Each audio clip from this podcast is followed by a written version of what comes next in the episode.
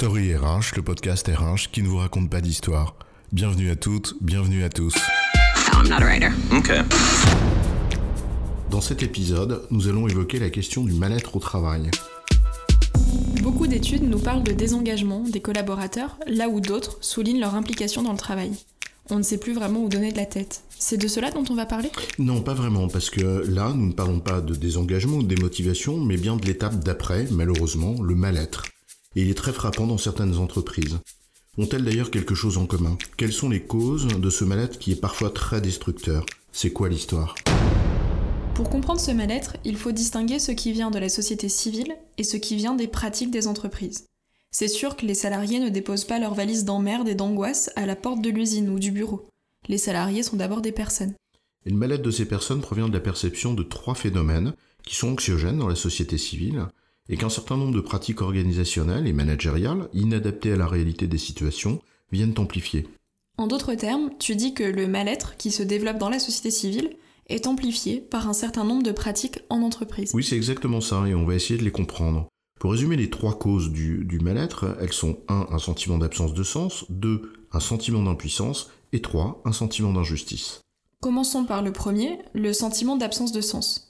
Ce sentiment de perte de sens est-il encore à démontrer dans la société civile, au regard des mouvements sociaux de ces dernières années, des crises que nous traversons, et du rejet progressif que l'on peut observer à l'égard des élites, à l'égard d'un modèle capitaliste financier ultra dominant Tout ceci, oui, ça sonne un peu comme une évidence quand même, mais en quoi l'entreprise viendrait amplifier tout ça? La plupart des gens estiment qu'au fond, une entreprise, qu'elle soit publique ou privée d'ailleurs, c'est un projet collectif qui a une raison d'être et à laquelle le salarié, au travers de sa mission, contribue. Et que cette entreprise doit rendre des comptes à la société civile, et pas uniquement à son propriétaire, qu'il soit actionnaire ou que ce soit l'État d'ailleurs. Oui, c'est d'ailleurs ce qu'on trouve dans, la loi Pacte avec les entreprises à mission, mais c'est aussi le sens de finalement euh, toute démarche euh, RSE. Pourtant, ce que les gens observent dans leur quotidien, c'est bien une allégeance aux intérêts du propriétaire dans un certain nombre de cas. Et les intérêts du propriétaire souvent conduisent à des exigences qui se traduisent par des indicateurs qui sont inaccessibles et parfois euh, peu compatible avec le réel que les personnes vivent. Et c'est ça qu'ils considèrent comme étant une destruction du sens, celui de la raison d'être de leur entreprise, comme celui de leur métier. C'est finalement ce décalage entre l'idée qu'ils se font de ce que doit être une entreprise et la réalité à laquelle ils sont confrontés, qui nourrit une véritable dissonance cognitive, source de souffrance. D'ailleurs, cette destruction de sens s'accompagne le plus souvent d'une réduction d'autonomie, mais ça c'est un autre sujet. Le deuxième thème, source de mal-être, est celui du sentiment d'impuissance. Là encore, dans la société civile se développe le sentiment que les efforts collectifs et individuels, qui sont consentis, ne donnent pas les résultats attendus. Et c'est amplifié en entreprise par la réduction de l'autonomie que tu évoquais, et à laquelle vient s'ajouter des injonctions contradictoires, permanentes, auxquelles les gens sont confrontés dans leur travail. C'est vrai que qui n'a jamais euh, été euh, confronté aux joies des organisations matriciales avec d'un côté un responsable hiérarchique qui ne veut ni blanc ni noir, et de l'autre, un responsable fonctionnel qui vous dit, euh, pour ce qui me concerne, surtout pas de nuance de gris. Ces injonctions contradictoires, c'est aussi, souvent, un modèle, des processus, qui se heurtent au réel. Et ce réel, les collaborateurs le connaissent parce qu'ils le vivent au quotidien.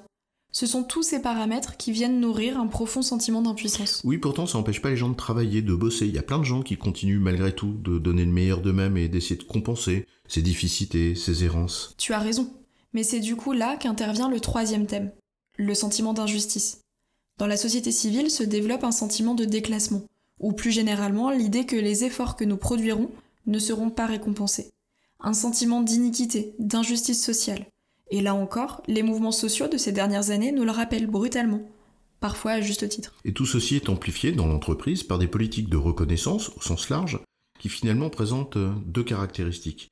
La première, c'est que la plupart d'entre elles ont adopté les mêmes types de rémunération, avec euh, une part importante accordée à des systèmes d'objectifs dont on vient de voir précisément qu'ils sont parfois contradictoires, et puis de l'autre côté, une sorte d'abandon des véritables politiques de reconnaissance au sens moral du terme.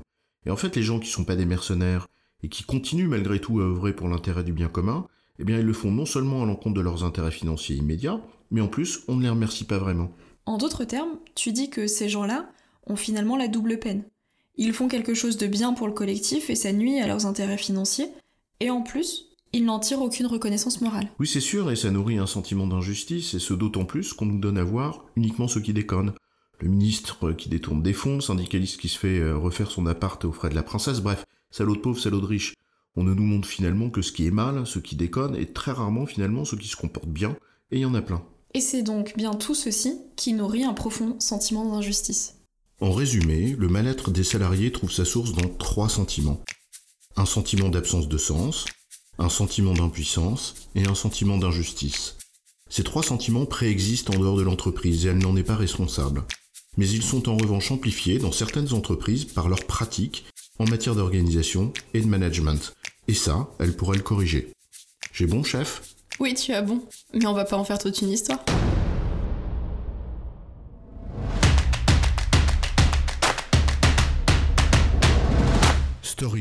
Le podcast RH qui ne vous raconte pas d'histoire. Retrouvez tous les épisodes sur storyrh.fr.